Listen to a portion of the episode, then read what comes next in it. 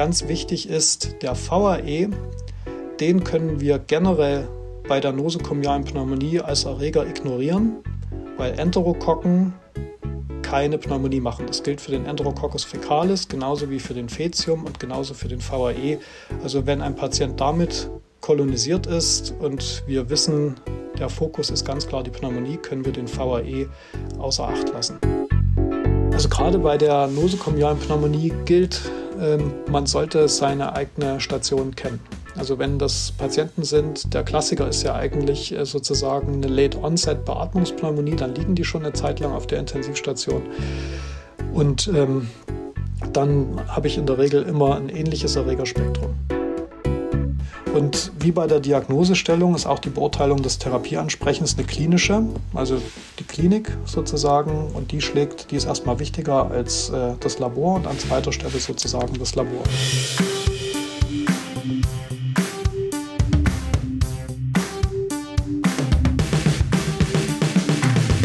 Herzlich willkommen zu Infect It, dem Antibiotika-Podcast für Medizinstudierende und BerufsanfängerInnen. Infect It ist eine Charité-Produktion im Rahmen von RAI Students, einem Projekt von Infect Control. Thema heute ist die nosokomiale Pneumonie. Wir sprechen über die Definition, das Erregerspektrum in Abhängigkeit von bestimmten Risikofaktoren, die Diagnostik, die kalkulierte antibiotische Therapie, die Therapiesteuerung und das Vorgehen bei Therapieversagen. Mit dabei sind wieder zwei Studierende und ein Experte, die sich gleich vorstellen. Die Aufnahme stammt vom 29. August 2022. Mein Name ist Sandra Schneider. Viel Spaß beim Zuhören.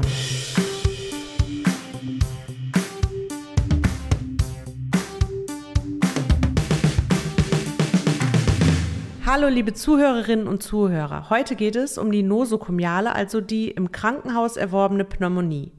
Mein heutiges Frageteam sind Andreas Kogler. Hi Andreas. Hi. Und Felicia Becker. Hallo. Hallo Felicia.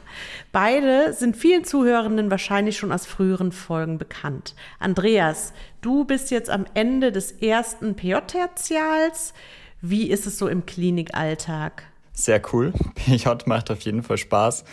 Ähm, mit nosokomialen Pneumonien hatte ich tatsächlich jetzt gar nicht so viel zu tun, weil ich vor allem in der Chirurgie war ähm, und erst im Januar die innere starte. Aber dann hoffentlich oder für die Patienten weniger hoffentlich umso mehr damit zu tun habe. Okay, und die Postoperativen dann in die innere verlegt werden, wenn sie Probleme machen wahrscheinlich. So ist es, die werden weitergeschoben. Ja, okay. Ähm, Felicia, du hast jetzt mittlerweile das achte Semester abgeschlossen. In der ersten Folge warst du noch im siebten Semester. Was machst du gerade? Sind ja jetzt Semesterferien. Ja, genau. Ich bin jetzt auch aber weiterhin in Kontakt mit der Infektiologie. Ich mache nämlich gerade ähm, Formulatur in einer Kinderarztpraxis. Und da äh, ja, trifft man auch so auf den einen oder anderen Erreger. Ja, die, die eher so die, äh, die ambulant erworbenen Pneumonien machen. Ne? Aber da kommen wir ja mhm. auch dann später noch zur Abgrenzung. Sehr schön. Ähm, nosokomiale Pneumonien gehören zusammen mit postoperativen Wundinfektionen und katheterassoziierten Harnweginfektionen zu den häufigsten im Krankenhaus erworbenen Infektionen. Hochrechnungen gehen von ca. 100.000 nosokomialen Pneumonien pro Jahr in Deutschland aus. Beatmete IntensivpatientInnen sind prozentual deutlich häufiger betroffen als spontan atmende PatientInnen auf Normalstationen. In der Summe machen dennoch die spontan atmenden PatientInnen den größeren Anteil aus. Es gibt ja einfach auch mehr Normalstationen und PatientInnen dort.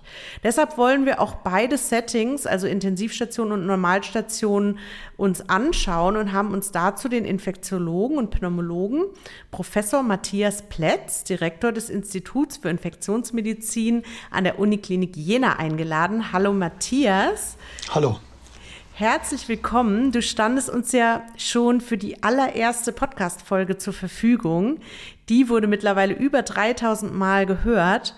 Schön, dass wir jetzt nach der ambulant erworbenen Pneumonie, die wir uns damals angeschaut haben, mit dir jetzt ähm, die nosokomiale Pneumonie machen können und äh, so mit dem Thema quasi fortfahren können.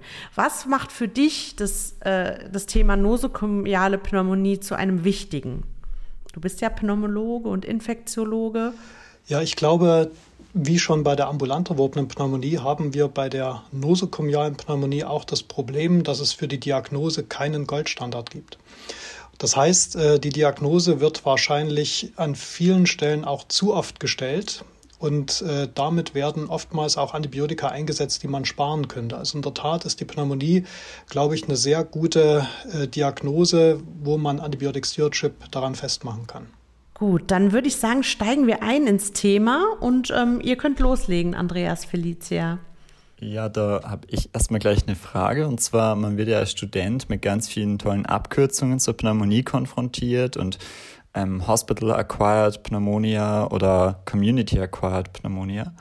Ähm, aber es gibt ja auch noch ein paar andere ähm, Definitionen oder Kürzel, die vielleicht einem gar nicht so geläufig sind. Und vielleicht könnten Sie mal da ein bisschen Klarheit schaffen in diesem, in diesem Wirrwarr. Also ganz wesentlich ähm, Erstmal eine ganz wichtige Frage, die man sich ganz zu Beginn stellen sollte. Wie ich schon bei der ambulant erworbenen Pneumonie gesagt hatte, wird die Pneumonie in drei Entitäten eingeteilt. Ambulant erworben, nosokomial erworben und Immunsuppression. Warum ist die Einteilung wichtig? Weil sie uns vorgibt, mit welchem Erregerspektrum wir rechnen müssen. Ambulant erworben, relativ schmales Erregerspektrum, äh, resistente Erreger spielen keine Rolle. Nosokomial, hier kommt vor allen Dingen der Pseudomonas dazu und ganz wichtig, die wesentlichen atypischen Erreger, das heißt Mykoplasmen und Chlamydien, spielen bei der nosokomialen Pneumonie keine Rolle. Lediglich die Legionellen, die sollte man noch im Hinterkopf behalten. Das ist allerdings, wenn man international die Literatur sieht, eher so ein südeuropäisches Problem in Deutschland, wo zum Beispiel die Wasserversorgung im Krankenhaus sehr akribisch überwacht wird, gibt es eigentlich selten nosokomiale Legionelleninfektionen sodass man die atypischen Erreger, die wir bei der ambulant erworbenen Pneumonie mit erfassen, bei der nosokomialen Pneumonie erstmal nach hinten stellen kann. Und dann gibt es noch die Pneumonie unter Immunsuppression, da spielen Schimmelpilze und andere Opportunisten eine wesentliche Rolle. Da haben wir also das breiteste Spektrum. Und ihr habt schon richtig gesagt, äh, Community Acquired Pneumonia ist ambulant erworben. Nosokomial ist das gleiche wie Hospital Acquired Pneumonia, also diese HAP-Abkürzung. Eine wesentliche Subgruppe, Sandra hat das schon gesagt, ist die WAP, die Ventilator Associated Pneumonia. Das ist eigentlich eine Subform sozusagen der Hospital Associated Pneumonia beziehungsweise Hospital Acquired Pneumonia. Und für die Pneumonie unter Immunsuppression gibt es eigentlich keine Abkürzung.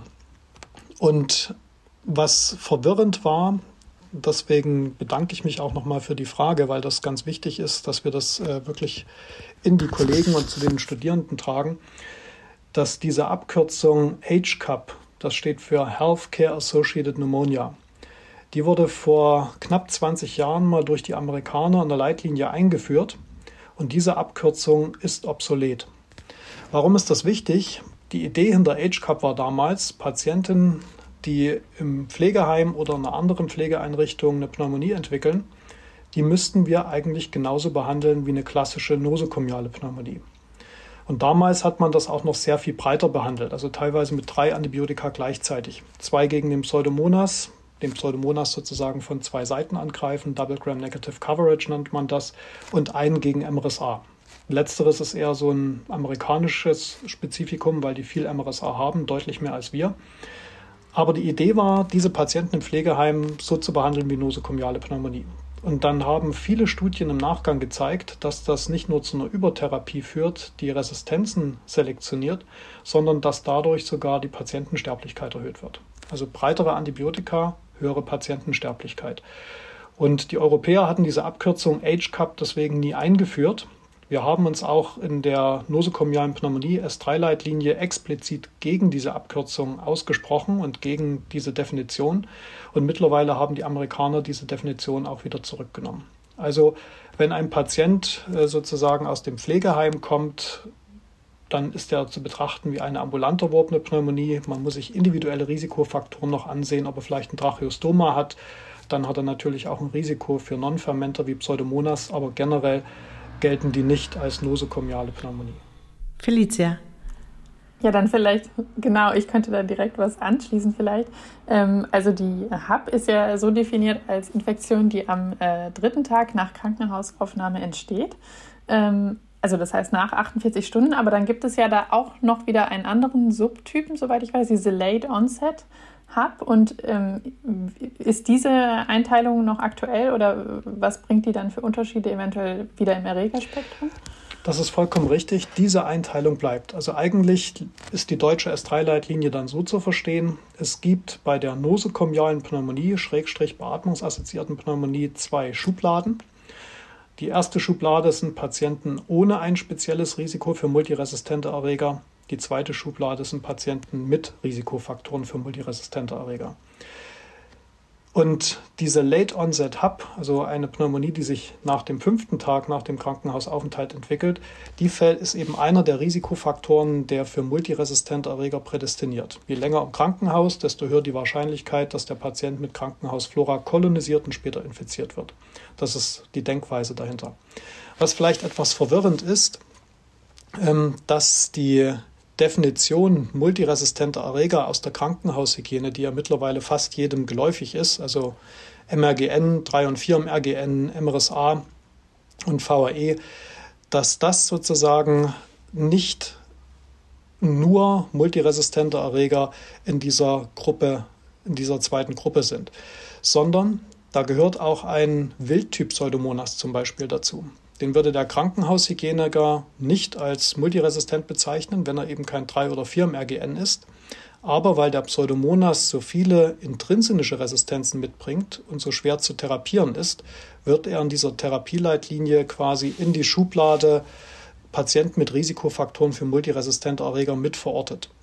Und der Hauptunterschied bei der empirischen Therapie ist dann sozusagen bei der ersten Gruppe, brauchen wir keine Pseudomonas Coverage und bei der zweiten Gruppe brauchen wir Pseudomonas Coverage. Und dann vielleicht noch eines, äh, eine Bemerkung, um was zu präzisieren. Ich hatte jetzt die multiresistenten Erreger genannt.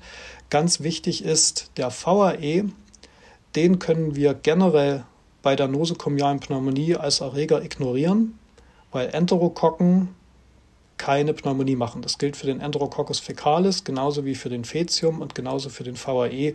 Also wenn ein Patient damit kolonisiert ist und wir wissen, der Fokus ist ganz klar die Pneumonie, können wir den VAE außer Acht lassen. Ich hätte vielleicht da auch direkt noch eine Frage zu, denn das hatte ich mich auch, als ich mich so ein bisschen vorbereitet habe, ähm, auch gefragt mit diesen intrinsischen äh, Resistenzen, wie das eben zu werten ist. Da gibt es ja auch noch dann den Acinetobacter baumannii und den Stenotrophomonas maltophilia.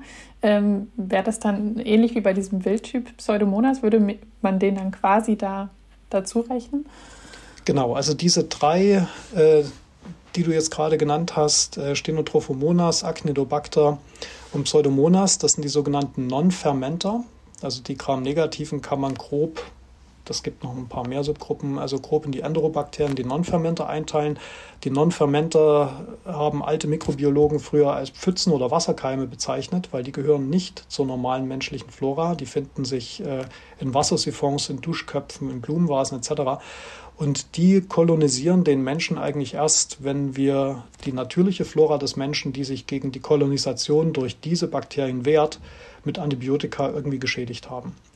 Und äh, die sind alle gleich, also alle drei sozusagen gehören in die Gruppe Patienten mit Risikofaktoren für multiresistente Erreger. Okay. Also das heißt, ähm, Definition haben wir jetzt gesagt für die HAP, also Hospital, Hospital Acquired Pneumonia, ähm, im Krankenhaus erworben und ähm, mehr als 48 Stunden nach Aufnahme Symptombeginn. Und dann ähm, haben wir als Untergruppen jetzt besprochen, ähm, dass das Ganze noch ähm, beatmungsassoziiert sein kann. Das wäre dann die Ventilator Associated Pneumonia, also die WAP. Und ähm, was gleichzeitig ein Risikofaktor ist, die Beatmung. Und dann haben wir gesagt, die H-Cup, also die Healthcare Associated äh, Pneumonia, die gibt es nicht mehr als Konzept. Das sind sozusagen so die, ähm, äh, die Hauptmessages, ähm, glaube ich, von, von diesen Definitionen. Dann habt ihr schon ein bisschen gesprochen über frühen Beginn, späten Beginn, auch als Risikofaktoren ähm, für das Erregerspektrum. Ähm, eine Frage hätte ich jetzt noch ähm, dazu. Ähm, also man sagt ja eben, ab Tag drei gilt als im Krankenhaus erworben. Ähm, aber wie ist es, wenn der Patient aus dem Krankenhaus entlassen ist und wiederkommt? Das müssten wir vielleicht noch sagen.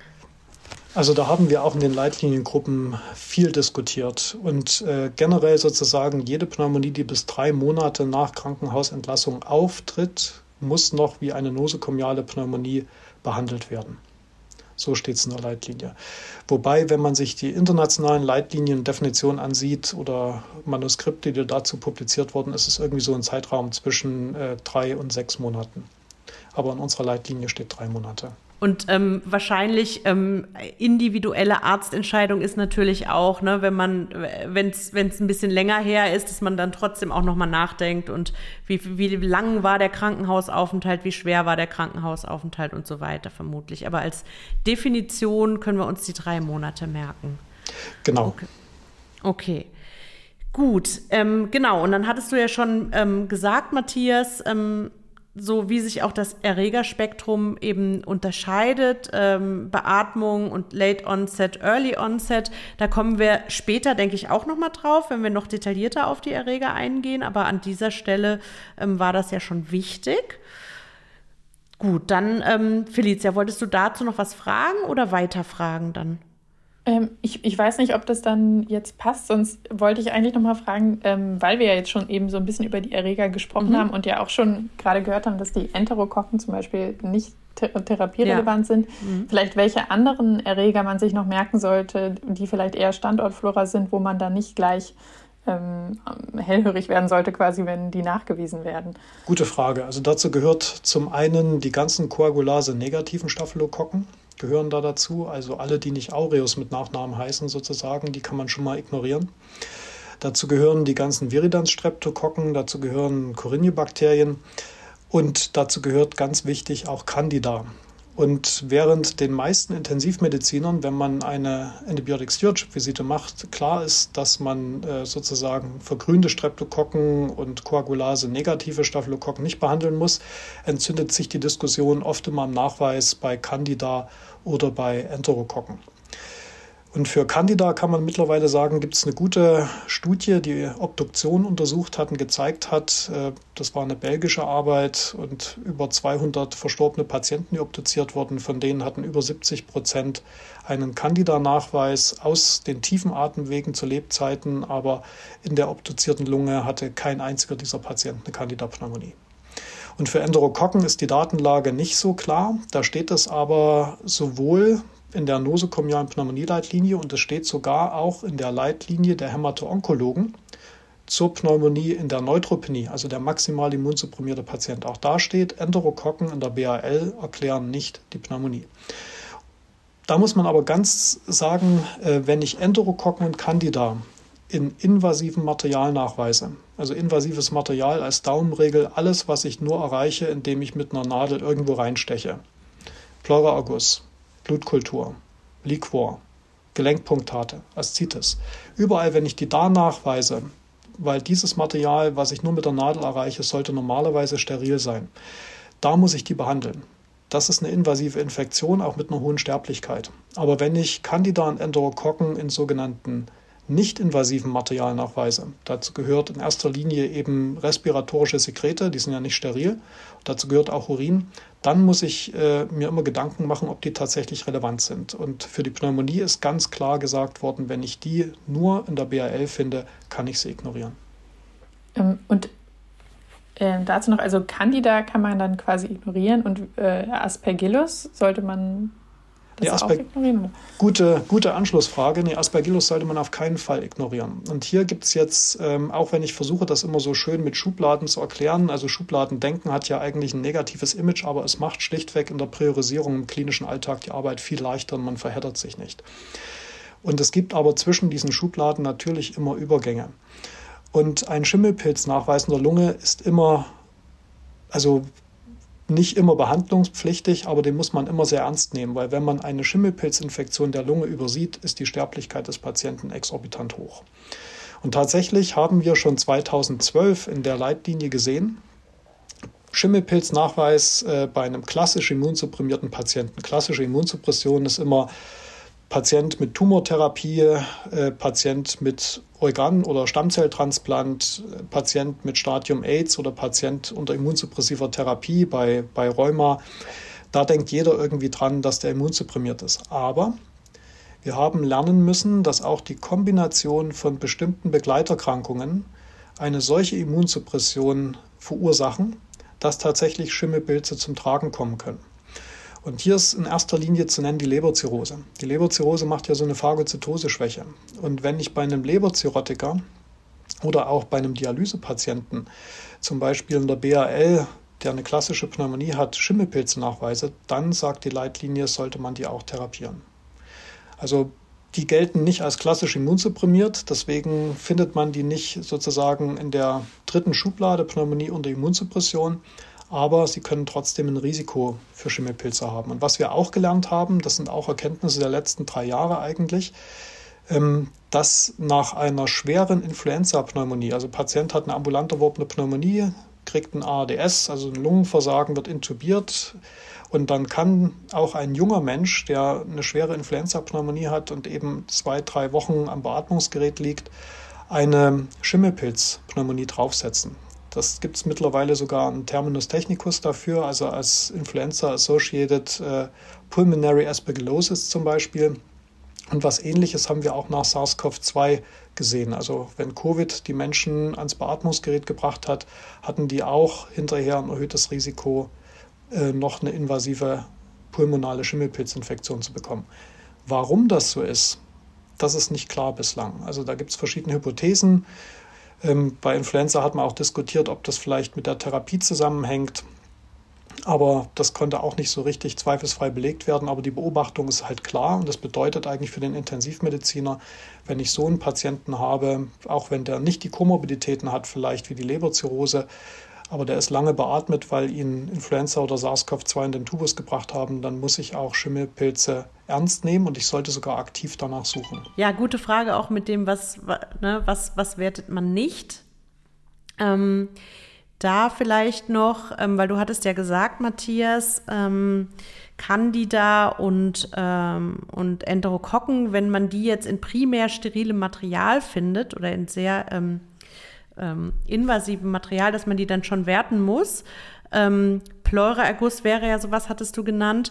Ähm, wenn man die jetzt in der Blutkultur findet, dadurch, dass es ja eigentlich als Pneumonieerreger nicht äh, typisch ist, würde man ja wahrscheinlich aber auch eben noch, also würde man natürlich sehr ernst nehmen, aber nach einem anderen Fokus vielleicht auch noch schauen. Ne?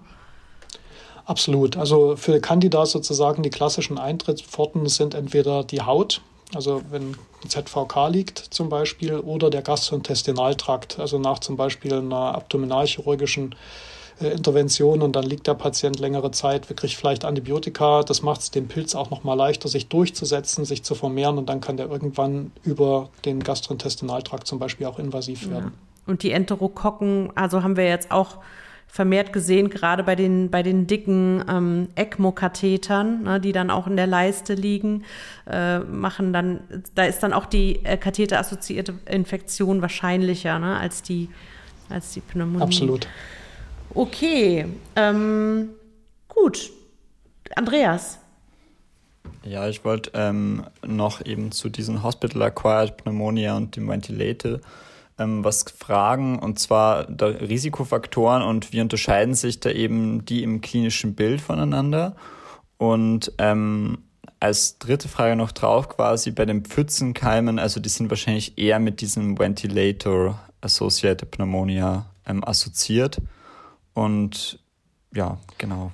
Also ich muss nochmal noch nachfragen, ob ich die Frage jetzt richtig verstanden habe. Risikofaktoren generell eine Pneumonie zu entwickeln oder die Risikofaktoren sozusagen für multiresistente Erreger? Ob es unterschiedliche Risikofaktoren für ähm, diese VAP oder eben die HAP gibt, also ob das die gleichen Risikofaktoren im Endeffekt sind. Also der wichtigste Risikofaktor für die, für die Ventilator-Associated Pneumonia ist die invasive Beatmung sozusagen. Also das hattest du ja, glaube ich, Sandra, schon initial gesagt, das Risiko, eine Pneumonie zu entwickeln zwischen einer nicht-invasiven Beatmung, also zum Beispiel einer Maskenbeatmung oder einer Helmbeatmung und dann tatsächlich dem Patienten zu analgosedieren und zu intubieren und zu beatmen, da verdoppelt sich das Risiko für die Pneumonie. Wir müssen, wir müssen uns nochmal vergegenwärtigen, wie diese Pneumonie entsteht. Da gibt es auch manchmal Missverständnisse. Die Pneumonie entsteht durch Mikroaspirationen sozusagen aus dem Nasopharynx äh, in das Bronchialsystem. Dann kann man sich natürlich fragen, wenn der Patient intubiert ist, äh, invasiv intubiert ist und hat einen Kaff, da kann ja eigentlich gar nichts passieren. Aber diese Mikroaspirationen, die können dann tatsächlich auch am Kaff vorbei erfolgen. Und ähm, das erklärt zum Beispiel auch gut, dass eine Präventionsmaßnahme, vielleicht sprechen wir darüber noch, eben ist, diesen Kaffdruck regelmäßig zu kontrollieren. Wenn er zu hoch aufgeblasen ist, dieser Kaff, also sozusagen der Ballon, der den Tubus abdichtet, gibt es eine Drucknekrose und ist er zu wenig aufgeblasen, dann läuft die Flüssigkeit dran vorbei und macht eben die Pneumonie. Und dieser analgosedierte Patient, der hat ja keinen Hustenreiz mehr, der liegt ja auf dem Rücken. Und dann sammelt sich sozusagen das Sekret auch über dem Kaff. Das ist schon die nächste Interventionsmöglichkeit. Da gibt es spezielle Tuben mit einem kleinen zusätzlichen Ostium, die diesen sozusagen die Flüssigkeit, die dort hinten steht, im Rachen regelmäßig absaugen. Aber das erklärt auch ähm, das Spektrum, was wir erwarten. Denn die meisten Patienten, die auf der Intensivstation sind, kriegen eine sogenannte Stressulkusprophylaxe. Und wenn die Säureblockade des Magens aufgehoben ist, dann wird sozusagen der Nasopharynx retrograd mit der Darmflora überwuchert. Dadurch habe ich dann die ganzen Gram-Negativen im Nasenrachenraum, die wir bei jungen, gesunden Menschen, die wir auf der Straße treffen und abstreichen würden, nicht finden.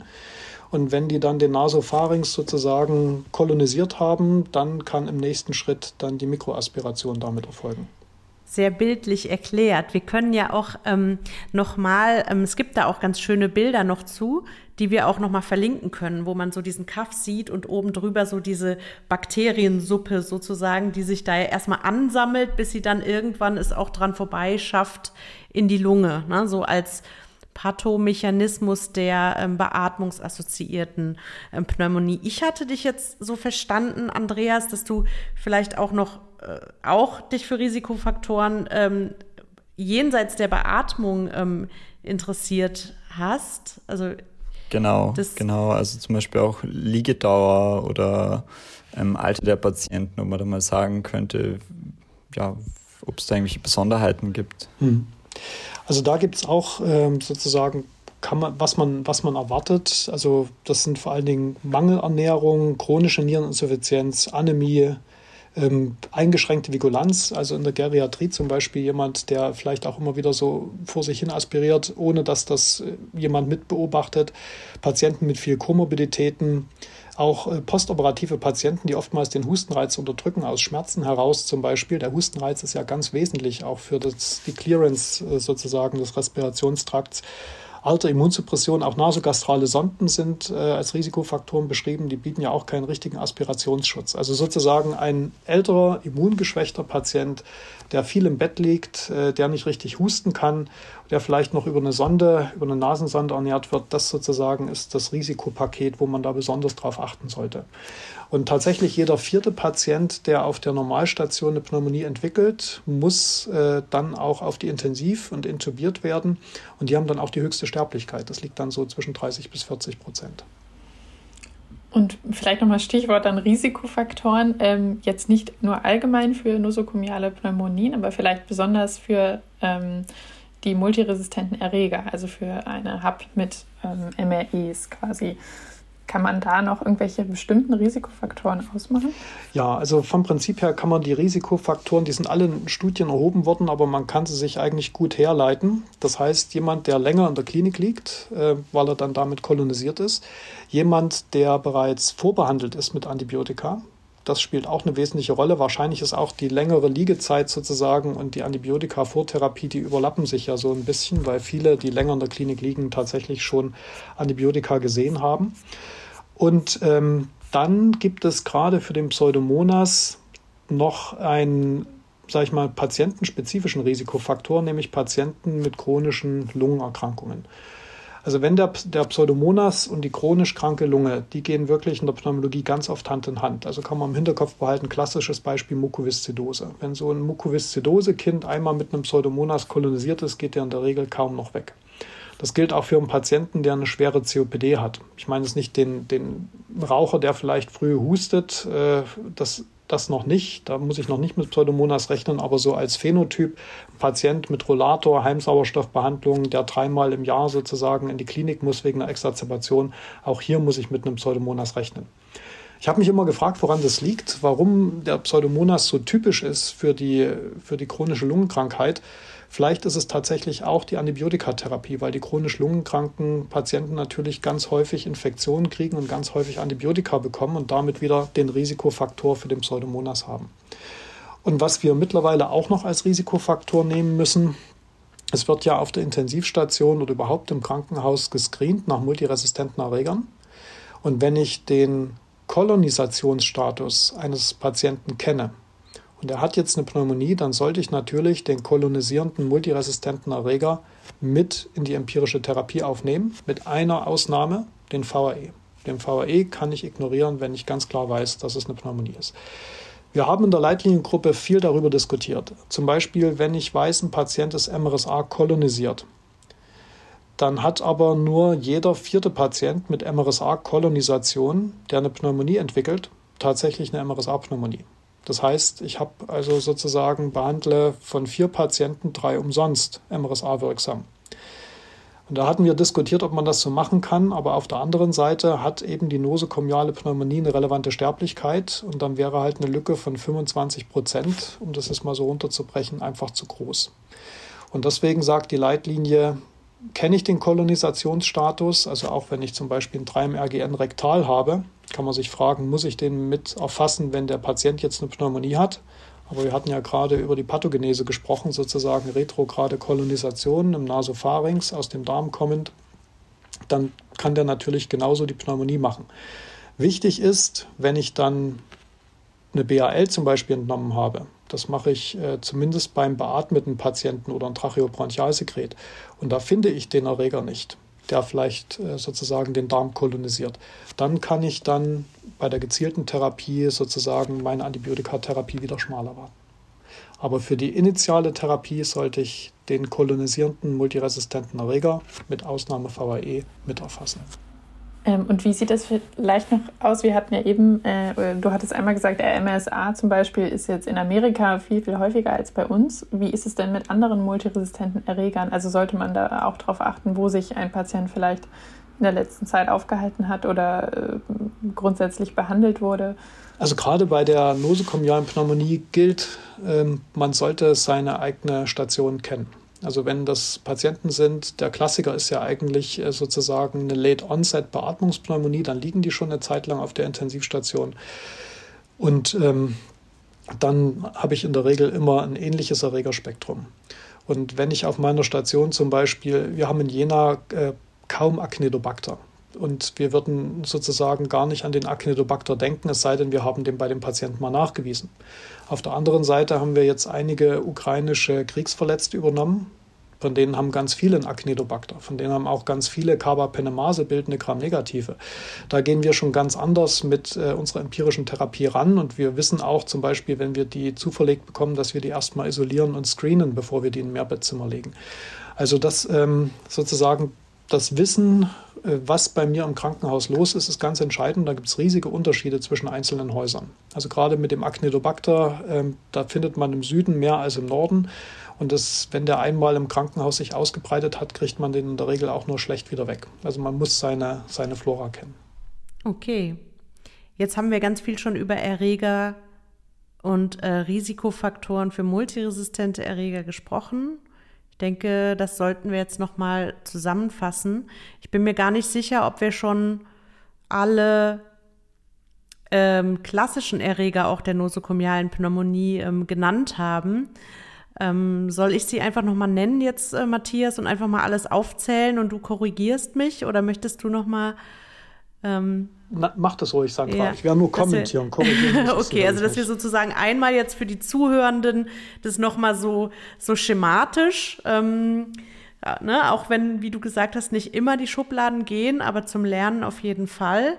Also wir haben einmal bei der ähm, nosokomialen Pneumonie die Erreger, die auch eine mitgebrachte Pneumonie äh, machen, Ähm, das wären, ne, haben wir noch gar nicht gesagt, die Pneumokokken machen natürlich auch nosokomiale Pneumonien. Ähm, der Staph aureus, der, der sensible, ist auch dabei und auch der Hämophilus influenzae.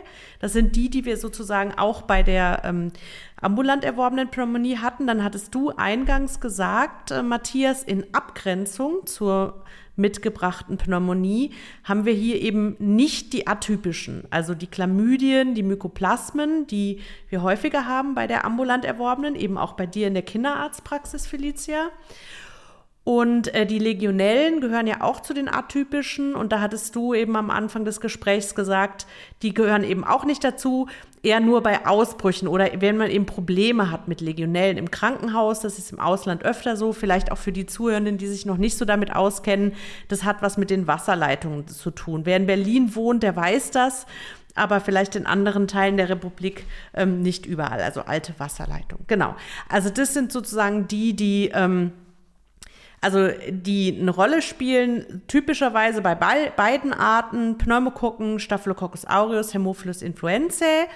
Dann kommen die Gram-negativen Enterobakterien dazu, die wir auch schon bei der CAP haben, aber hier in stärkerem Maße. Da hattest du auch den Pathomechanismus erklärt, Matthias. Ähm, und da gehören ja dazu, um nochmal die Hauptnamen gesagt zu haben, E. coli, Klebsiellen, Enterobacter und so weiter. Das sind dann so die, äh, mit denen man auch sehr häufig zu tun hat. Und äh, diese können dann bei Risiko für ähm, MRE, die wir auch schon genannt haben, das fasse ich auch gleich nochmal zusammen, die können dann eben auch ähm, noch ähm, ESBL bildend sein oder noch weitere ähm, Antibiotikaresistenzen haben.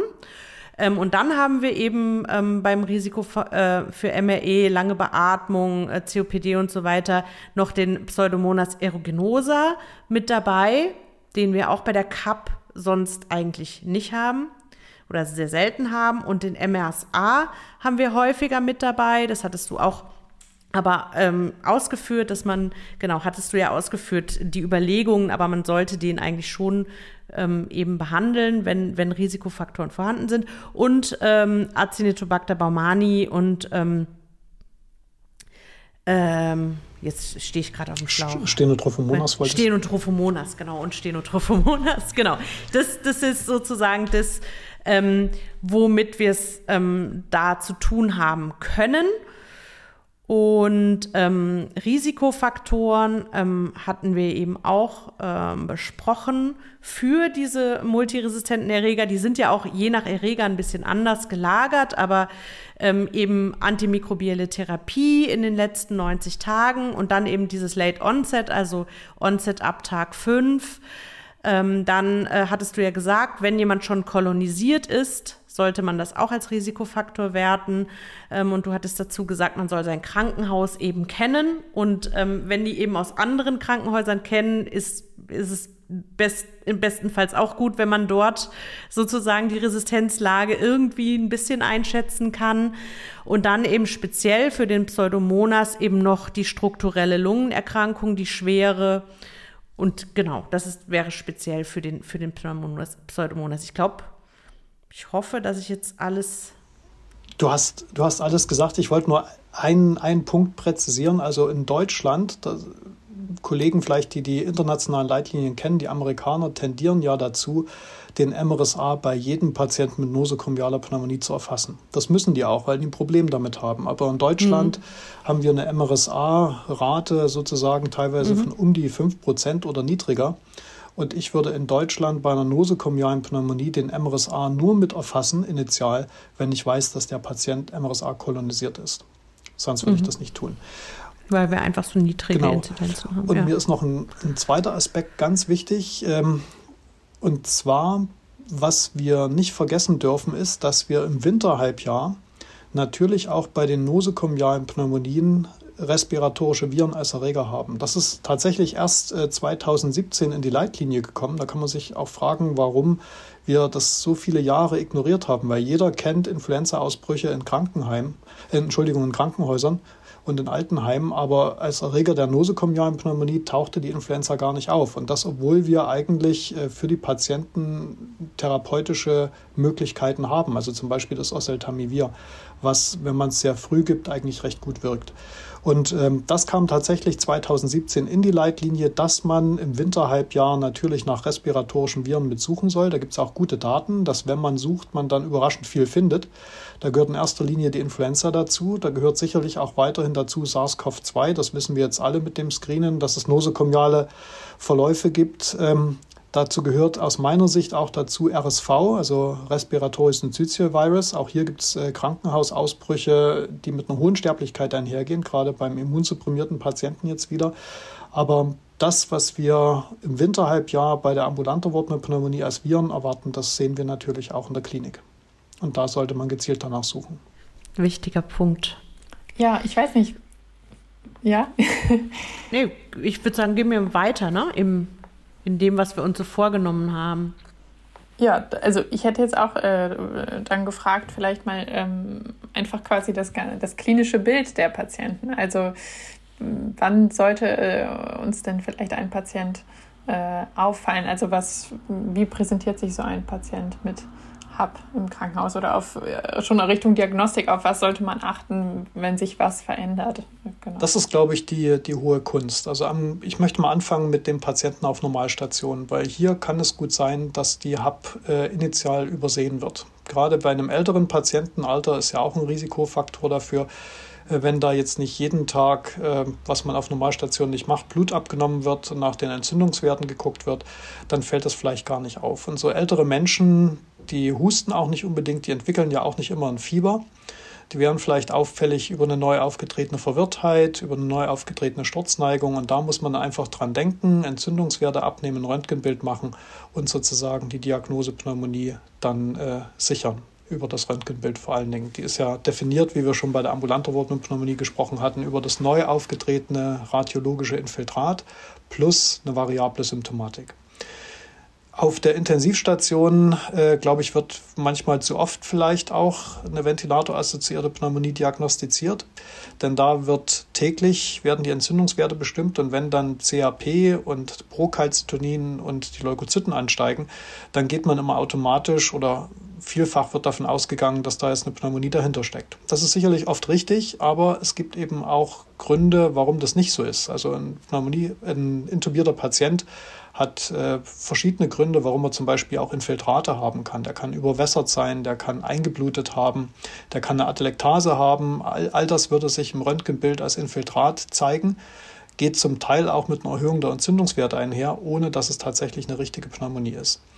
Und das ist auch leider nach wie vor die Krux. Ähm, das sagt die Leitlinie auch. Die Diagnose Pneumonie ist eine klinische und eine klinische Diagnose bedeutet, man hat verschiedene Puzzlesteine, die man sich selber zusammensetzen muss. Dazu gehört die Klinik, die wiederum sehr variabel ist.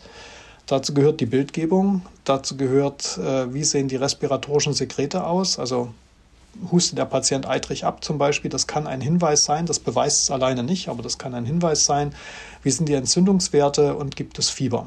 Wobei ich nochmal ganz wichtig sagen möchte, ältere Menschen fiebern oftmals nicht. Also wir haben im Kapnetz ja sogar mal zeigen können, dass diejenigen, die kein Fieber haben und äh, Bakterien in der Blutkultur haben, also eine bakteriemische Pneumonie haben, eine besonders hohe Sterblichkeit haben, weil eben Fieber ein physiologischer Abwehrmechanismus ist, der, wenn er nicht mehr auftritt, die Prognose verschlechtert.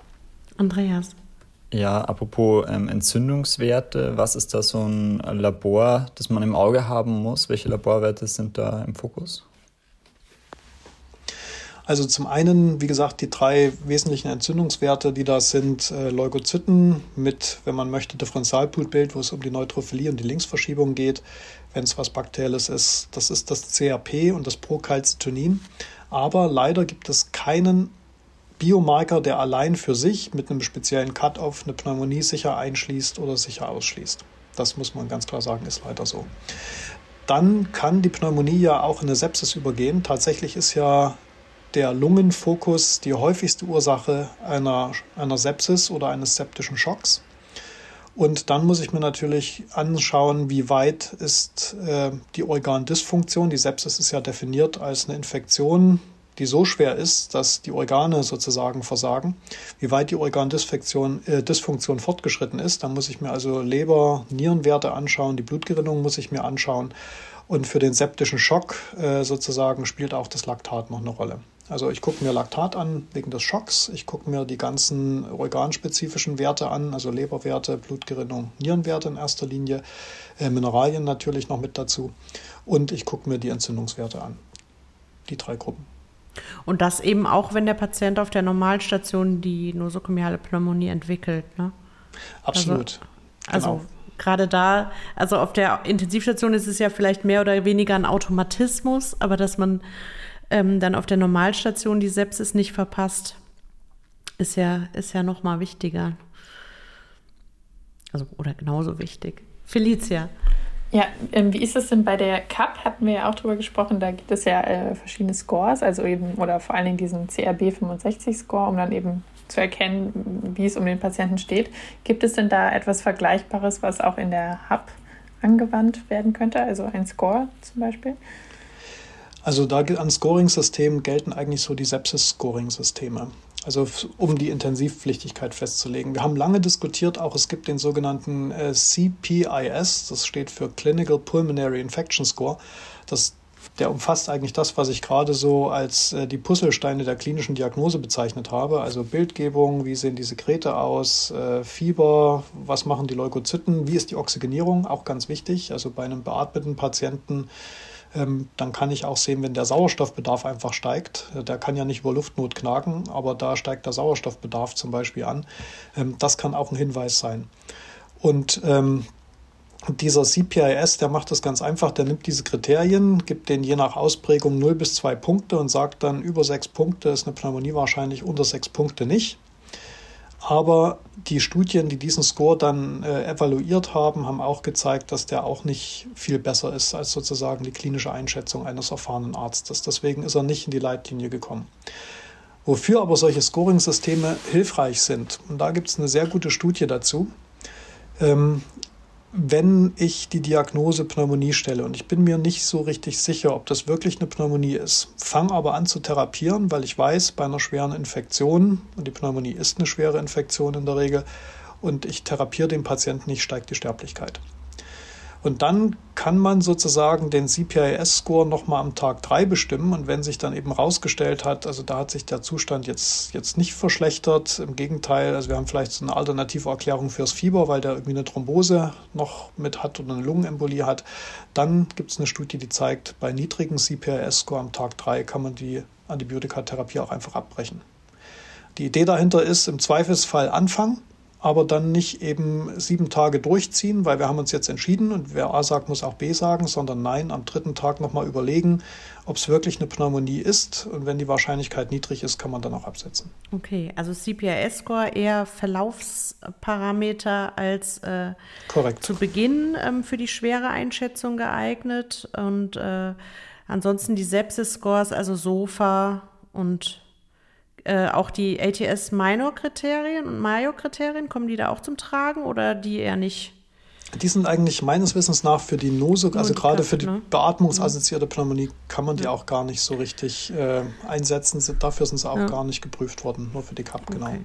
Also Sofa vor allen Dingen und überhaupt. Also zur, zur Sepsis werden wir auch noch mal erfreulicherweise noch eine extra Folge machen, die dann zu erkennen. Ähm, genau, aber äh, was wir jetzt gesagt hatten, eben klinisches Bild ist ja ähnlich wie bei der wie bei der CAP auch jetzt äh, auf den Normalstationen, ne, wo man auch also Verwirrtheit kann auch der alleinige ähm, Hinweis sein und auf den ähm, Intensivstationen kommt eben sowas mit ähm, Beatmungsproblemen halt dazu, ne? höhere Beatmungsdrücke, ähm, äh, schwierig, also schwierige, äh, höherer O2-Bedarf und so weiter. Und dann, ähm, ja, ähm, die, die, Klin also die ähm, diagnostischen Kriterien sind dann eben Leukos, vor allen Dingen Auswurf, Infiltrat, Fieber, so die Klassiker, aber eben nicht immer alle vorhanden und deswegen schwierig und deswegen ähm, hattest du ja jetzt eben auch schon angesprochen, ist auch die Reevaluation so wichtig, ne? dass man dann im Zweifelsfall vielleicht auch mal sich vertut und einmal zu viel die Diagnose stellt oder nicht sicher die Differentialdiagnose stellen kann am Anfang, aber dann zumindest im Verlauf auch weiter drüber nachdenkt. Gut. Ähm, ja. Jetzt, ich weiß nicht, wir können, würde ich sagen, schon fast jetzt äh, in Richtung Therapie kommen, oder? Habt ihr noch weitere Fragen sonst zur Diagnostik? Andreas? Ich habe noch eine Frage zum CT. Also irgendwie ist mir das mal untergekommen, dass man auch das machen kann. Wie oft kommt Ihnen das unter, beziehungsweise ist das Röntgen nicht eigentlich komplett ausreichend? Das ist äh, eine sehr gute Frage, weil ja das Infiltrat eigentlich so die Conditio sine qua non ist für die, für die Pneumonie. Tatsächlich ist das Röntgenbild nicht gut. Das ist weder sehr sensitiv noch sehr spezifisch. Und äh, gerade im Rahmen der Pandemie hat sich in vielen großen Kliniken eigentlich auch bewährt, dass so Patienten mit Verdacht auf Covid dann so ein Lodos-CT gekriegt haben. Also um das Infiltrat zu beurteilen, brauche ich kein Kontrastmittel. Da gefährde ich den Patienten nicht. Und die Strahlenbelastung am CT wird immer geringer. Und ich, der Trend geht in meinen Augen wirklich dahin, dass die Patienten im Zweifelsfall, wenn das Röntgen, so steht es auch in den Leitlinien, wenn das Röntgenbild unauffällig ist, man hat aber den Verdacht auf eine Pneumonie, dann kann man dann sozusagen ein CT hinterher schieben. Beim beatmeten Patienten ist es immer mit einem logistischen Aufwand verbunden, wenn man den irgendwie durchs CT fahren möchte. Das würde wahrscheinlich keiner machen. Ähm, weil die Gefahr und der Aufwand, wie gesagt, das nicht rechtfertigen. Aber wenn ich zum Beispiel ein Therapieversagen habe, da können wir vielleicht auch noch drüber sprechen, und habe keine gute Erklärung, dann fahre ich den natürlich durchs CT, weil da kriege ich eine Zusatzinformation. Vielleicht hat sich ein Lungenabszess ausgebildet oder sozusagen, ich habe irgendwie eine nekrotisierende Pneumonie oder vielleicht gibt es äh, Hinweise auf ein Pleura-MPM, da könnte man auch mit Ultraschall gucken, aber da kriege ich Zusatzinformationen, die ich aber dann beim Therapieversagen auch wirklich brauche. Beim Therapieversagen sagt die Leitlinie auch, soll man das machen, aber für die initiale Diagnosestellung ist es nicht unbedingt erforderlich. Und hinzu kommt, dass gerade wenn wir jetzt wieder über die Intensivstation sprechen und die WAP, dass da natürlich nur eine Aufnahme in einer Ebene im Liegen möglich ist. Und das ist sozusagen von der Aussagekraft kann man das sich fast sparen. Das ist meine persönliche Meinung dazu. Ja. Genau, einerseits ist das so, so ein, ähm, ja, teilweise schon fast Kaffeesatz lesen dann äh, beim Bilden und andererseits, wie du ja auch schon ähm, betont hattest, ähm, kann man nicht jeden beatmeten Patienten äh, mit Begleitung ähm, sofort beim geringsten Verdacht ins CT fahren, ne? weil das auch ein Riesenaufwand und auch wieder eine Gefährdung für den Patienten unter Umständen ist. Ist dann immer so dieses Dilemma. Ähm, mir ist jetzt auch noch was eingefallen. Wir sind noch gar nicht auf die, ähm, auf die mikrobiologische Diagnostik eingegangen. Hätte dann Felicia, sie nickt, das sehen die Zuhörer natürlich nicht, aber dann auch bestimmt noch gefragt. Also ja, vor allen Dingen auch Bronchoskopie in Abgrenzung äh, ne, von, der, von der CAP, wo man es ja nicht unbedingt sofort macht. Also da, ich versuche es mal sozusagen einfach und schnell runterzubrechen. Erster Grundsatz ist, eine mikrobiologische Probenentnahme sollte idealerweise vor Beginn der Antibiotikatherapie erfolgen, aber ganz wichtig, sollte die Antibiotikatherapie, gerade wenn ich an eine Sepsis denke, nicht um mehr als eine Stunde verzögern.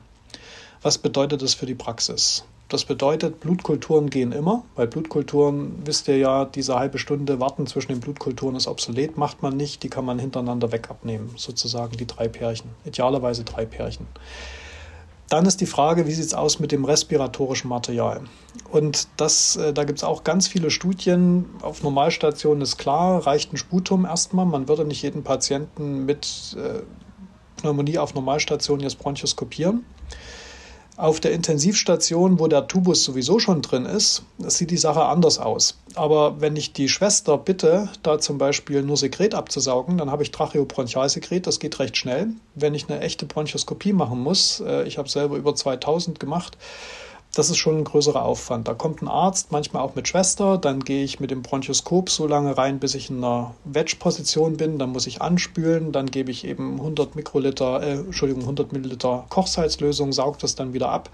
Und das ist auch für den Patienten, der beatmet ist, belastend, auch wenn er davon nicht so viel mitbekommt, weil der hat ja schon sozusagen eine Pneumonie und jetzt ertränke ich auf Deutsch gesagt nochmal einen Teil der Lunge mit Kochsalzlösung. Das muss man sich auch überlegen. Aber die Idee dahinter ist, dass was ich in der BRL nachweise, höherwertiger ist als das, was die Schwester einfach nur mit einem Katheter absaugt. Und in der deutschen Leitlinie steht, dass es egal ist, ob ich eine Bronchoskopie mache oder die Schwester bitte mal mit einem Katheter was abzusaugen, weil es keine Studie gibt, die zeigt, dass die Bronchoskopie das Überleben verbessert.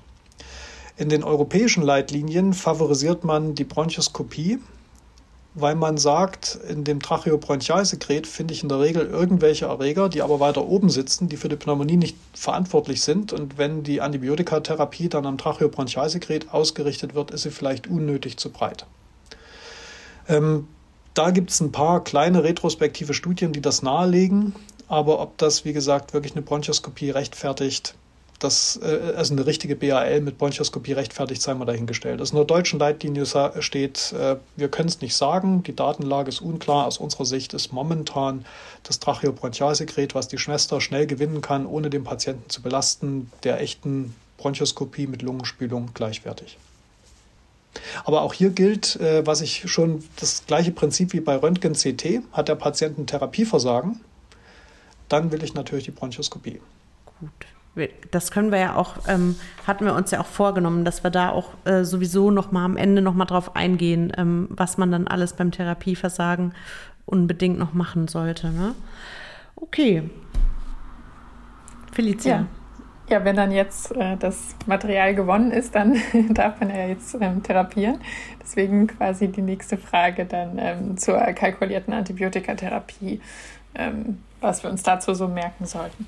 Genau, also da sind wir wieder jetzt bei den zwei Schubladen. Patient mit Risikofaktor für multiresistente Erreger, Klammer auf, einschließlich der Non-Fermenter, Pseudomonas in erster Linie, seltener vielleicht auch Acnidor und Stenotrophomonas und der ohne Risikofaktoren für multiresistente Erreger. Bei dem ohne Risikofaktoren für multiresistente Erreger habe ich eigentlich das gleiche Spektrum wie bei der ambulant erworbenen Pneumonie, außer dass eben die atypischen keine Rolle spielen. Also was gebe ich? Ein Beta-Lactamase-festes Beta-Lactam.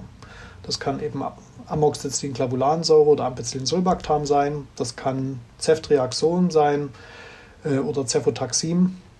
Und wenn da eine Allergie besteht, kann man auch mal über ein respiratorisches Chinolon nachdenken. Das sollte aber immer in der zweiten Reihe stehen. Wir wollen ja weniger Chinolone einsetzen wegen Nebenwirkungen, wegen Antibiotic Stewardship. Respiratorisches Chinolon heißt Moxi oder Levo, weil ich hatte ja schon bei der Cup äh, sozusagen bei der Cup-Episode gesagt, äh, Cipro super bei Pseudomonas, schlecht bei Pneumokokken. Moxi super bei Pneumokokken, schlecht bei Pseudomonas und das Levo steht da so in der Mitte. Und weil wir hier die Pneumokokken treffen müssen, können wir uns nicht auf das Zipro verlassen, sondern wir müssen in dieser Gruppe Moxi oder Levo nehmen, wenn wir ein Chinolon nehmen. Hat der Patient Risikofaktoren für multiresistente Erreger, dann kriegt er auf jeden Fall ein Pseudomonas wirksames Beta-Lactam. Weil jetzt müssen wir den Pseudomonas mitcovern. Der Pseudomonas ist sozusagen immer so der Dreh- und Angelpunkt. Muss ich den erfassen oder muss ich ihn nicht erfassen? Dann bin ich bei Piptaz, dann bin ich bei den Cephalosporin beim Cefepim. Ich kann natürlich auch Ceftazidim geben, aber Ceftazidim hat das gleiche Problem wie das Cipro, das erfasst die Gram-Positiven nicht.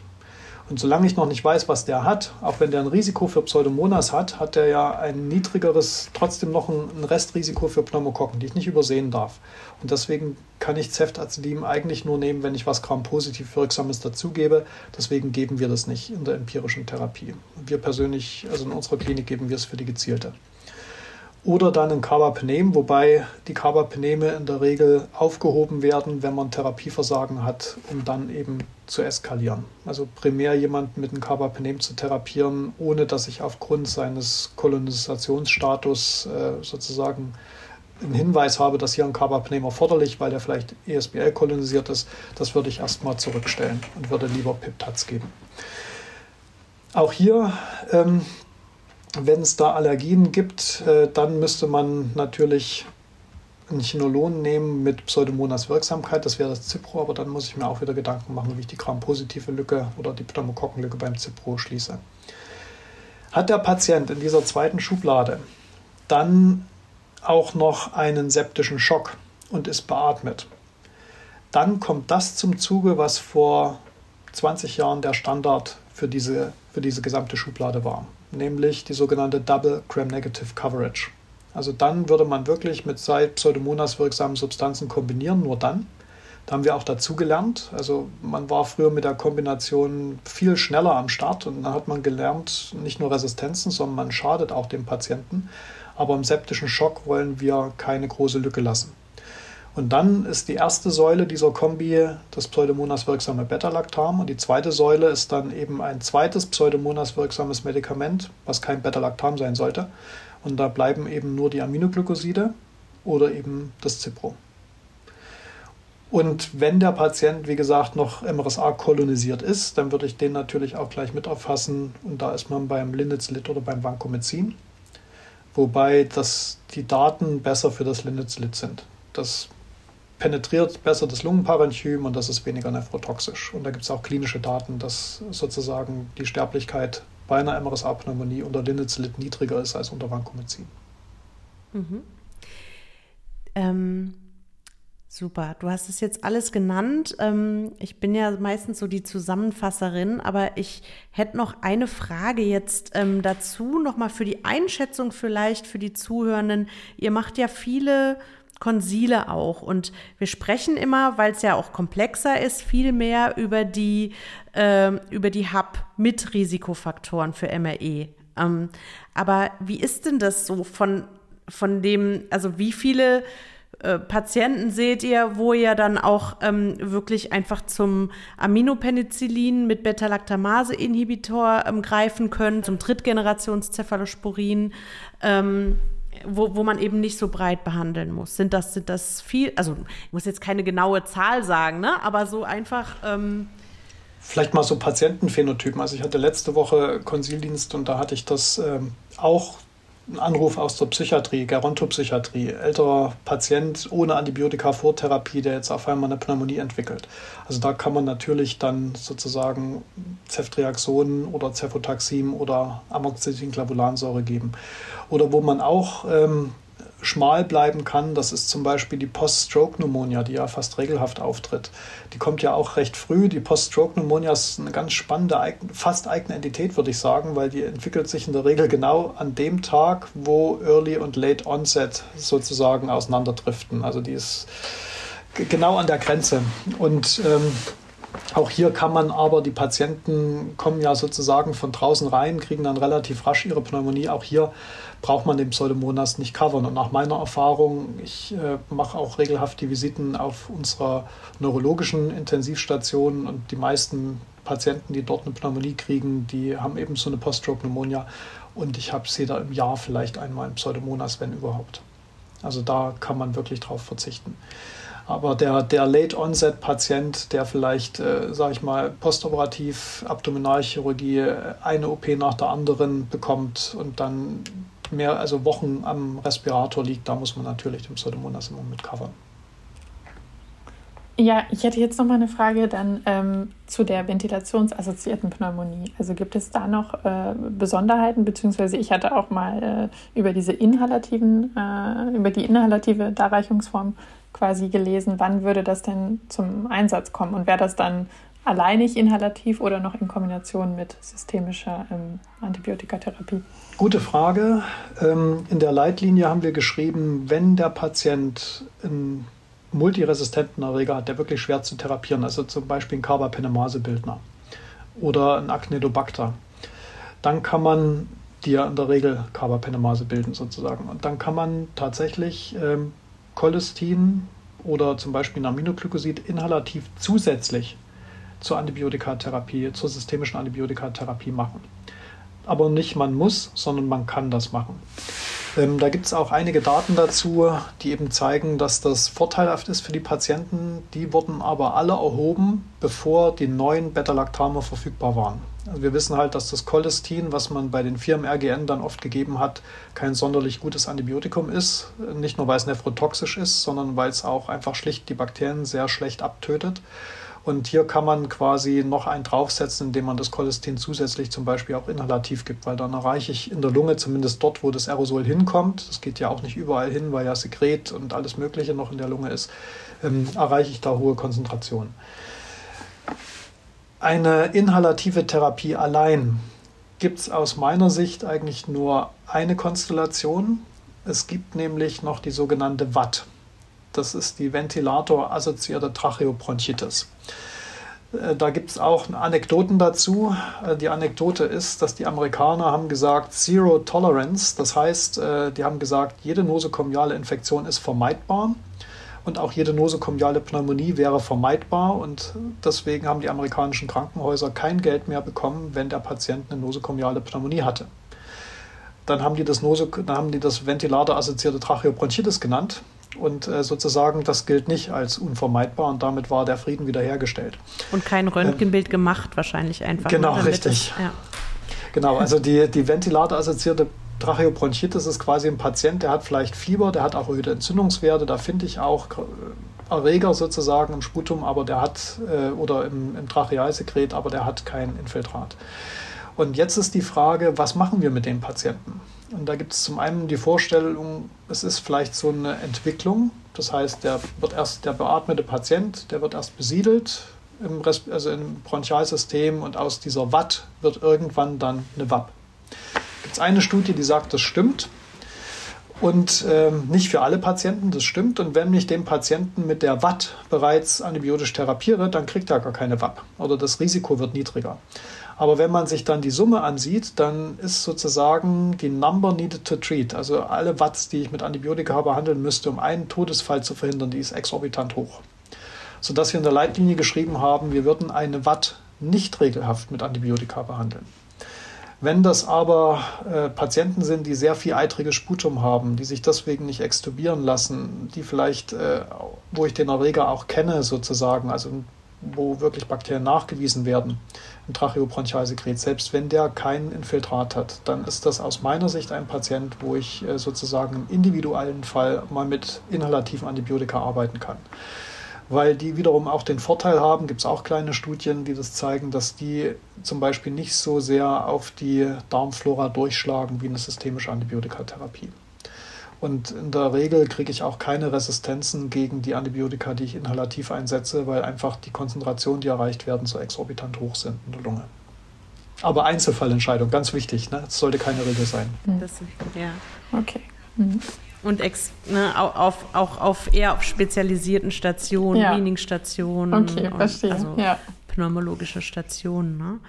Gut, ich fasse jetzt noch mal ganz kurz zusammen, also die, was man eigentlich auch in jeder Tabelle äh, nachlesen kann, ne? aber also sozusagen ähm, welche, welche Wirkstoffe bei Patienten ohne erhöhtes Risiko für MRE, Aminopenicillin plus Beta-Lactamase-Inhibitor oder halt ein Cephalosporin der Gruppe 3, A in der Regel, ne? Du hast also oder eben bei Allergien Pneumokokken wirksame Fluorchinolone ähm, und dann, wenn ähm, ein Risiko für MRE besteht, dann eben ein Pseudomonas wirksames Beta-Lactam, hattest du gesagt. Also da hätten wir Peptazo oder Cefepim. Du hast auch darauf hingewiesen, Ceftazidin ähm, würde zwar auch wirken, aber hätte dann eine ähm, Pneumokokkenlücke. Ähm, oder wenn, wenn man noch mehr ähm, Resistenzen erwartet, eben ein Carbapenem, Imipenem oder Meropenem. Ähm, und äh, dann eben, wenn wirklich ähm, eine Sepsis besteht, dann würde man diese Double Coverage machen der Gram-negativen, also zusätzlich ein weiteres Pseudomonas wirksames ähm, Antibiotikum und da entweder ein Fluorchinolon, hier dann das Cipro, weil es so gut wirkt, oder ein Aminoglykosid. Und äh, bei, genau, und bei Verdacht auf MRSA dann eben noch Vancomycin oder Linezolid. Also das sozusagen die, die klassische Vorgehensweise beim, äh, genau, äh, bei der kalkulierten Therapie. Und ähm, genau, gut, dass du auch nochmal diese klinischen Bilder gesagt hast, ne, dass also so ein Stroke-Patienten sieht man ja sehr oft und da sind wir halt dann auf der Seite der ähm, nosokomial erworbenen Pneumonien ohne MRE-Risiko. Also doch ähm, sehr häufig ist man eigentlich auch ähm, auf der Seite. Ne? Gut, dann ähm, ja, das Kalkulierte ist ja das eine, aber ähm, mit so einem Patienten hat man ja eben länger zu tun und da sollten wir, denke ich, auf jeden Fall noch drüber reden, wie man da dann weitermacht mit der Therapiesteuerung und dann auch, wird es besser oder liege ich falsch mit meiner Therapie oder gibt es ein Therapieversagen? Also wie geht es dann weiter sozusagen? Ja, genau, das hätte mich jetzt auch noch interessiert. Also wenn ich den Erreger nachgewiesen habe, MRSA, wäre mein Favorit tatsächlich Linezolid. Bei den multiresistenten Gram-Negativen, also wenn ich äh, ein ESBL habe, da hatten wir auch mal in der Vergangenheit diskutiert, ob da vielleicht PIP-TAZ nicht sogar ausreicht, wenn PIP-TAZ sensibel getestet ist. Aber da gab es, wenn auch bei Bakteremie, also bei Blutstrominfektionen, nicht bei Pneumonie, eine große Studie, die gezeigt hat, nein, da ist die Sterblichkeit dann sogar dreifach erhöht. Das heißt, ein ESBL-Erreger bei einer Pneumonie, die ja eine schwere Infektion ist, zieht auch ein Carbapenem nach sich. Also da brauche ich dann ein Carbapenem, unabhängig, ob im Resistogramm noch Piptat sensibel angezeigt wird oder nicht. Dann äh, für die Carbapenem-resistenten Enterobakterien, da ist es, äh, glaube ich, davon abhängig, was für ein Mechanismus zugrunde liegt, für einen Resistenzmechanismus, was das Resistogramm sagt, weil wir haben hier ja mittlerweile die neuen Antibiotika, wie zum Beispiel äh, Ceftolozan, Tazobactam, was nicht bei Carbapenemasen geht, aber was gut funktioniert, wenn die Carbapenem-Resistenz durch einen Purinverlust bedingt ist. Wir haben Ceftazidim avibactam, was gut bei Carbapenemasen geht, aber wiederum nicht bei Metallocarbapenemasen. Äh, wir haben das Imipenem relebactam, also da muss man wirklich dann gucken, was ist das Resistogramm für die gezielte Therapie. Die wichtige Botschaft ist allerdings, es gibt äh, zwei Leitlinien zur gezielten Therapie von multiresistenten Gram-Negativen, noch keine deutsche, aber eine amerikanische und eine europäische, und die sagen alle, Cholestin ist obsolet und nur noch zweite Wahl. Weil Cholestin ähm, ist nephrotoxisch und tötet die Bakterien nicht so schnell. Und die neuen Beta-Lactame, das zeigen viele Studien, zum Teil sogar, also randomisiert kontrollierte Studien zeigen, dass es dem Cholestin-Kombination gleichwertig ist. Aber wenn man dann die retrospektiven Studien dazu nimmt, und Meta-Analysen, dann kommt immer raus, dass sozusagen die neuen Beta-Lactame auch mit einem besseren Überleben einhergehen im Vergleich zu so einer cholestin-basierten Therapie. Und deswegen haben sowohl die Amerikaner als auch die Europäer gesagt, ähm, Cholestin ist nur noch Second Line. Ja, Stenotrophomonas, da muss man sich erstmal die Frage stellen, ist das überhaupt ein relevanter Erreger? Der kann eben oftmals auch nur kolonisierend sein gibt es keine klaren Kriterien, aber so als Daumenregel, wenn es der einzige Erreger ist, einer sehr hohen Keimzahl und äh, der Patient hat eine typische Klinik, klar, dann würde ich ihn behandeln. Aber beim Stenotrophomonas würde man erstmal gucken, ob Cotrim geht, das alte Cotrim sozusagen. Wenn das nicht geht, kann man auch über Levofloxacin oder Tigecyclin nachdenken oder wie gesagt eins der neuen Beta-Lactam-Antibiotika. Acnidobacter baumannii, das ist in der Tat schwierig, ähm, weil auch die neuen Beta-Lactam-Antibiotika trotz In-vitro-Wirksamkeit beim Acnidobacter baumannii so eine, in einer Studie gab es da auch so eine leichte Übersterblichkeit. Und äh, da ist eben die Frage, wie man damit umgeht. Da sagen die Amerikaner, dass es aus ihrer Sicht bei einer schweren Acnidobacter baumannii-Infektion der Carbapenem-resistent ist, eine der letzten Indikationen für eine cholestin-basierte Kombinationstherapie. Aber da würde ich das Cholestin auch immer inhalativ mit dazugeben. Ja, das sind sozusagen die, die gezielten Therapien und für die Erreger, die nicht multiresistent sind, gilt natürlich immer schmalstmöglich sozusagen, wenn ich dann behandle. Auch bei den Multiresistenten gilt schmalstmöglich. Mhm. Aber das ist vielleicht nochmal ein wichtiger Punkt zu machen, ähm, dass ähm, wenn man da einen Erreger nachgewiesen hat, weil das habe ich auch schon öfter so auf Stationen mit, mitgekriegt, dass dann doch manchmal weiter so eine Unsicherheit besteht. Also jetzt habe ich hier die Pneumokokken, aber hat er vielleicht doch noch irgendwelche anderen Erreger, die äh, doch auch noch mit im Spiel sind? Also kann ich jetzt wirklich mich trauen zu deeskalieren? Also dieses Trauen. Da hast du vollkommen recht. Also gerade bei den Pneumokokken äh, ja, sagt ja, die, da kann man dann die CAP-Leitlinie zitieren, auch wenn es eine nosokomiale Pneumonie ist. Aber die gezielte Therapie ist ja unabhängig davon, wo der Erreger erworben wurde. Ähm, und die sagt, man kann dann auf Penicillin Mono deeskalieren. Und die meisten Leute, die, die, die finden das ganz furchtbar und super gefährlich, irgendwie Pneumokokken mit Penicillin Mono zu, äh, zu behandeln. Wobei das eines der am besten wirksamsten Antibiotika ist, wenn es wirkt. Also tötet sehr schnell ab, macht wenig Nebenwirkungen und ähm, das gilt natürlich auch bei der nosokomialen Pneumonie, wenn ich Pneumokokken nachweise. Mhm. Also das heißt, die Reevaluation am Tag 3, 2, 3, die ist wirklich wichtig und dann auch ernst nehmen, ähm, das, was man da findet. Ja, weil wir reden, also wir reden immer so viel über die komplizierten Fälle, ne? Und die unkomplizierten Fälle, die behandeln wir dann aber über oder also manchmal ist das Leichte schwerer als das als das Schwierige so. Ähm, ja, und ähm, genau, und wie ist es denn, Entschuldigung, dass ich jetzt war, du darfst auch gleich wieder, Felicia, aber also wie ist es denn, ähm, wenn man jetzt äh, nach ein paar Tagen immer noch keinen Erreger gefunden hat?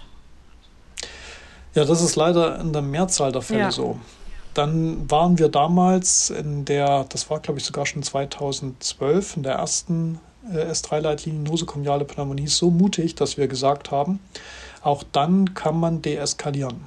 Also wenn der Patient klinisch anspricht am Tag 3 und ich habe keinen Erreger, dann kann ich zumindest von einer Kombinationstherapie auf eine Monotherapie deeskalieren. In der Regel mache ich mit dem Beta-Lactam weiter und schmeiße das Chinolon oder Aminoglycosid raus. Und äh, wenn ich ein MRSA mit reingenommen habe, weil der vielleicht beim letzten Mal MRSA kolonisiert war vor einem halben Jahr in meiner Klinik und ich finde jetzt kein MRSA, dann kann ich auch die MRSA-wirksame Therapie raushauen. Also das ähm, auch ohne Nachweis eines Erregers. Aber ich kann natürlich nicht äh, das Beta-Lactam, mit dem ich, also ich kann jetzt nicht von zum Beispiel Piptaz auf Cefotaxim wechseln, wenn ich jetzt nicht weiß, keinen Erreger gefunden habe. Das würde man nicht machen. Aber von Kombination auf Mono, das sollte man tun. Ja. ja wie kann ich denn das Therapieansprechen noch äh, überprüfen? Also das Procalcitonin hatten wir ja ähm, schon mal erwähnt. Könnte das dann hilfreich sein? Ja, also zwei Dinge sozusagen ähm, auf Normalstation. Das ist immer die Frage, die ich dann den, den Studenten stelle. Wie können sie feststellen, ob bei ihrem Patienten, mit dem sie reden können, die Therapie angesprochen hat? Und ganz einfach ist, man geht ans Bett bei der Visite und fragt den Patienten, geht es ihnen heute besser als gestern? Hm. Das wird oft vergessen, das steht so auch nicht in der Leitlinie, aber das ist ganz banal. Und äh, die Klinik ist in der Regel schneller als die Entzündungswerte. Also man hat oft, mhm. äh, dass die Leute sagen, ja, es geht mir schon besser. Das CRP steigt aber noch. Gerade bei älteren Menschen hängt das manchmal ein bisschen nach. Da muss man dann einfach ruhig Blut bewahren, sagt, dem geht es heute besser, ich sitze das aus und am nächsten Tag fällt das CRP dann. Ähm, auf der Intensivstation kann man die Klinik schlecht beurteilen, weil die Patienten ja nicht mit einem reden. Die sind ja analgosediert. Da kann ich es aber an solchen Dingen festmachen, wie zum Beispiel der Sauerstoffbedarf oder wenn er Katecholamine braucht, wie hoch ist der Katecholaminbedarf. Ich kann es auch ein bisschen festmachen an, dem, an der Purulenz der respiratorischen Sekrete zum Beispiel, ob das Sputum weniger, also ob die respiratorischen Sekrete weniger eitrig sind.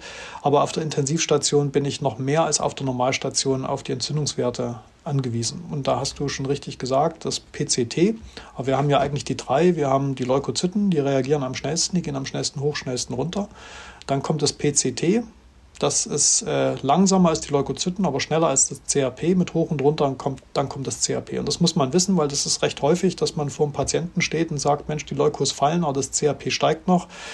Was mache ich denn jetzt? Ist das so eine Leukoschwankung oder hat er ein Therapieversagen? Das, äh, das muss man dann wirklich individuell entscheiden. Also wenn das CRP nur noch so ein bisschen ansteigt oder die Leukos drastisch schon nach unten gefallen sind, dann spricht es eher dafür, dass der Patient anspricht und das CRP nur noch ein bisschen hinterherhängt ähm, dann kann man dann sozusagen auch warten. Und wie bei der Diagnosestellung ist auch die Beurteilung des Therapieansprechens eine klinische, also die Klinik sozusagen, und die schlägt, die ist erstmal wichtiger als äh, das Labor und an zweiter Stelle sozusagen das Labor. Auch die Bildgebung kann man sich angucken, aber die Bildgebung hängt in der Regel noch viel länger hinterher als irgendwie die Entzündungswerte. Also eine Bildgebung bei der CAP haben wir ja gesagt, wird im Verlauf gar nicht empfohlen zu machen. Und äh, auch bei der HAP gilt, dass man im Verlauf eine Bildgebung eigentlich nur bei Therapieversagen dann nochmal macht.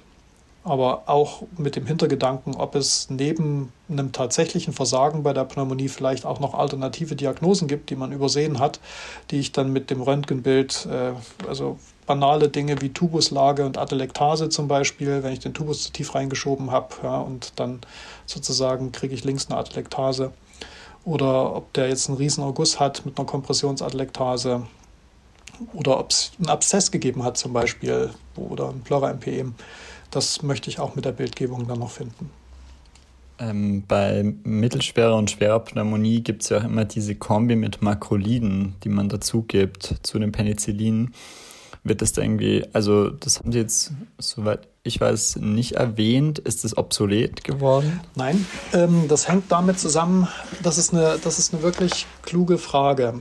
Denn ähm, die Makrolide geben wir ja bei der ambulant erworbenen Pneumonie aus zwei Gründen dazu. Zum einen, weil wir die atypischen Erreger treffen wollen, Mykoplasmen, Chlamydien, Legionellen. Und zum Zweiten, weil wir wissen, der Patient mit der schweren ambulant erworbenen Pneumonie profitiert von der antiinflammatorischen Wirksamkeit der Makrolide. Bei der nosokomialen Pneumonie fällt das erste Kriterium schon mal weg. Also atypische Erreger spielen keine Rolle. Deswegen brauchen wir sie hier eigentlich nicht. Jetzt bleibt natürlich, wie sieht es denn aus mit der antiinflammatorischen Komponente? Und da gab es tatsächlich eine Studie, eine Studie mit 100 Patienten aus Griechenland, 2007 war das, glaube ich, oder also auf jeden Fall schon ziemlich lange her, die gezeigt hat, wenn ich bei einer nosokomialen Pneumonie ein Makrolid dazugebe, dann rutschen die Patienten seltener in den septischen Schock. Aber diese Studie ist nie wiederholt worden und deswegen äh, sagt die Leitlinie, uns reicht die Evidenz nicht aus. Atypische Erreger spielen bei der nosokomialen Pneumonie keine Rolle. Also haben Makrolide bei der nosokomialen Pneumonie keinen Stellenwert. Okay, und es ist ja auch du hattest ja auch bei der CAP-Folge gesagt, dass ihr da in dem Machine Learning auch ähm, gefunden habt, dass äh, kardial Vorerkrankte ähm, sehr wenig profitieren von den Makroliden. Erinnere ich das richtig? Ja, also die kardiale Vorerkrankung sorgt halt dafür, dass äh, wahrscheinlich häufiger Herzrhythmusstörungen entstehen und gerade Herzrhythmusstörungen auf Normalstationen, wo der Patient nicht am Monitor ist, die können eben tödlich enden. Ja, und das hat man natürlich ja bei den, bei den Hubs auch viel mehr, ne? Im in der Patientenmischung. Okay. Ähm, gut. Wollen wir noch zum Therapieversagen dann kommen? Weil ich glaube, du hast auch nicht mehr so viel Zeit, Matthias. Ne? Wir sind schon. Korrekt, ja. Wir haben dich schon ganz schön jetzt äh, gefordert. Also Therapieversagen, das hatten wir, glaube ich, auch schon mal bei der CAP diskutiert. Da muss man sich klar machen, dass es vom Prinzip her vier Hauptursachen gibt. Die erste Ursache ist, es war gar keine Pneumonie. Also es gibt äh, mehrere Gründe. Typisch äh, beim beatmeten Patienten ist die Atelektase, die mit einer Pneumonie verwechselt werden kann, oder eine Überwässerung, weil zu viel infundiert wurde oder weil der Patient gestaut ist bei Herzenssuffizienz und dann wird, wird diese Überwässerung als Infiltrat fehlinterpretiert. Ähm, oder auch eine pulmonale Blutung zum Beispiel kann als Kapfehler interpretiert werden oder eine Lungenembolie. Das ist das eine, was man im Hinterkopf haben muss. Ähm, angenommen, es ist eine Pneumonie, dann ist die eine Frage natürlich, da denkt jeder aber zuerst dran, habe ich den Erreger getroffen? Und der Automatismus ist, ich habe mit Piptaz angefangen, ich habe keinen Erreger gefunden, also wird dann am dritten Tag eskaliert auf das Meropenem. Ich wäre also breiter. Das äh, nach unserer Erfahrung in der klinischen Praxis läuft das so in ja, bei Therapieversagen würde ich sagen, in drei Viertel der Fälle so, dass man erstmal breiter wird. Aber das ist eben nur eine der Ursachen, warum das Antibiotikum nicht wirkt. Eine zweite Ursache ist, es ist schlichtweg unterdosiert. Und äh, da denken, denkt man seltener dran. Wir wissen ja, wenn die Nierenfunktion eingeschränkt ist, müssen wir weniger Beta-Lactam geben. Es gilt aber auch umgedreht. Wenn die Nierenfunktion supra hoch ist, dann müssen wir wahrscheinlich mehr Beta-Lactam geben. Problem ist nur, wir wissen nicht, wie viel. Und es gibt aber einen Cut-off, das ist die sogenannte Augmented Renal Clearance. Also wenn die GFR über 130 ist, äh, dann ist die Nierenfunktion so ausgeprägt, dass gerade in der Frühphase oft so, wenn es noch ein relativ junger Patient ist, der vielleicht Infusionen kriegt, ein bisschen Katecholamine hat, dann wird die Niere so gut perfundiert, dass die GFR auch mal richtig hochsteigen kann.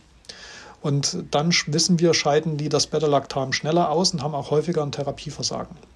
Also ist die GFR über 130, muss man sich überlegen, was man macht. Gibt's, man kann pragmatisch vorgehen, das Beta-Lactam, also noch eine vierte Dosis dazu, also bei Piptaz zum Beispiel statt drei, viermal 4,5 geben, was mittlerweile auch der Standard ist auf der Intensivstation für die Piptaz-Dosierung.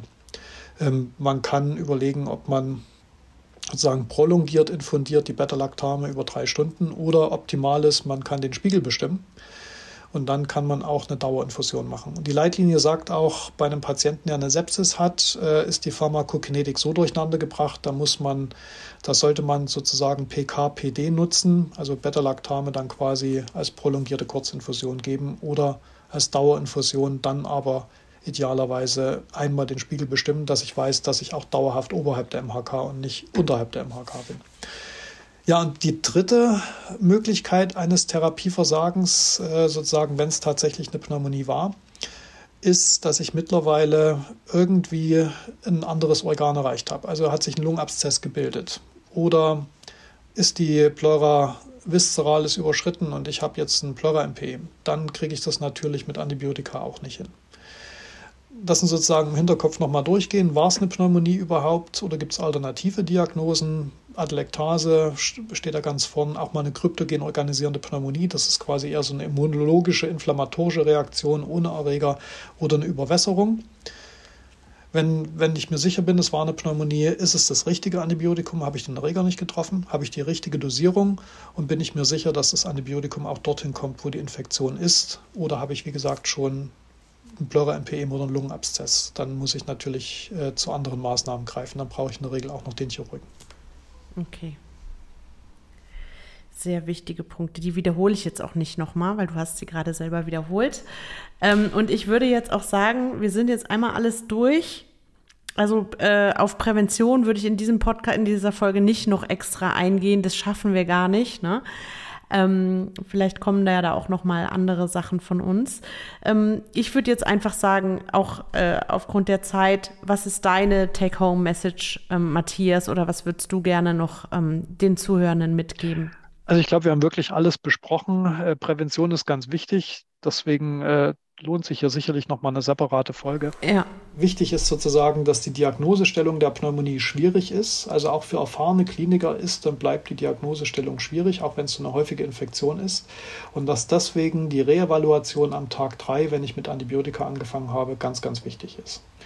Und für die empirische Therapie, wie gesagt, die Stratifikation in die zwei Schubladen mit und ohne MRI-Risikofaktoren. Und ähm, zunehmend auch sozusagen den Kolonisationsstatus des Patienten berücksichtigen, mit der Ausnahme VAE. Super. Vielen Dank. Das lassen wir das Schlusswort sein. Sehr gern. Es hat mal wieder großen Spaß gemacht und ähm, wir hören uns wieder. Tschüss. Wie hat euch die Folge gefallen? Habt ihr was dazugelernt? Schreibt uns gerne euer Feedback per Mail an rei-info.charité.de, direkt über unsere Website www.rei-projekt.de/students oder auf Twitter. Noch besser, füllt gleich unseren kurzen Evaluationsbogen zur Folge aus, den wir in den Show Notes und auf unserer Website verlinken. Infected ist eine Produktion des Instituts für Hygiene und Umweltmedizin der Charité mit Unterstützung des Instituts für Infektionsmedizin und Krankenhaushygiene des Universitätsklinikums Jena, des Instituts für Hygiene und Mikrobiologie der Universität Würzburg sowie ExpertInnen aus der praktischen Infektionsmedizin und Medizinstudierenden der Charité. Der Podcast ist Teil des Projekts Reihe Students und wird gefördert vom Bundesministerium für Bildung und Forschung im Rahmen des Konsortiums Infect Control.